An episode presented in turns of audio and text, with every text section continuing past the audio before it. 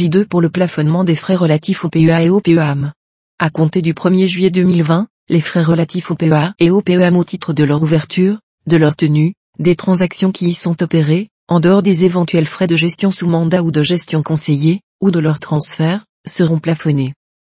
Le plafonnement des frais relatifs au PEA et PEAM à compter du 1er juillet 2020 sont applicables que le plan prenne la forme d'un compte de titre et d'un compte en espèces associé, ou d'un contrat de capitalisation.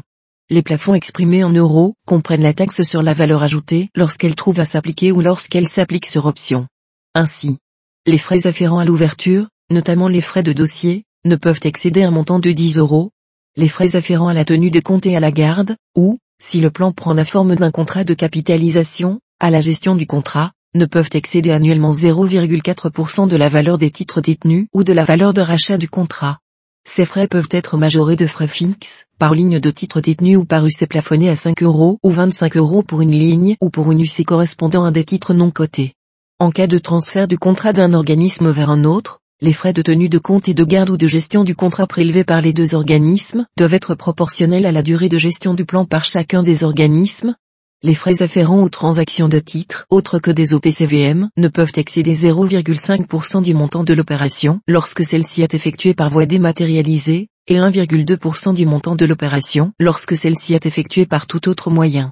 Ce plafond ne s'applique pas aux opérations relatives aux titres admis aux négociations sur une plateforme de négociation d'un État tiers à lieu où les. Pour les opérations relatives aux titres d'OPCVM qui ne donnent lieu, en principe, qu'à des droits d'entrée prélevés lors de la souscription, le gestionnaire du plan peut toutefois prélever une commission de souscription dans la limite de 0,5% du montant de l'opération lorsque celle-ci est effectuée par voie dématérialisée, et 1,2% du montant de l'opération lorsque celle-ci est effectuée par tout autre moyen, en l'absence de deux droits d'entrée prélevés lors de la souscription. Lorsque le plan prend la forme d'un contrat de capitalisation, les frais afférents aux transactions y compris au versement initial, sont plafonnés à 5% du montant des primes versées cette même année. Pour les frais d'arbitrage, le plafond est calculé sur la base des sommes arbitrées. Les frais afférents au transfert, y compris à la clôture du plan transféré, sont plafonnés à 15 euros par ligne de titre détenu transféré, portés à 50 euros par ligne de titre non coté, avec un plafond global de 150 euros, y compris lorsque le plan prend la forme d'un contrat de capitalisation. Pour aller plus loin,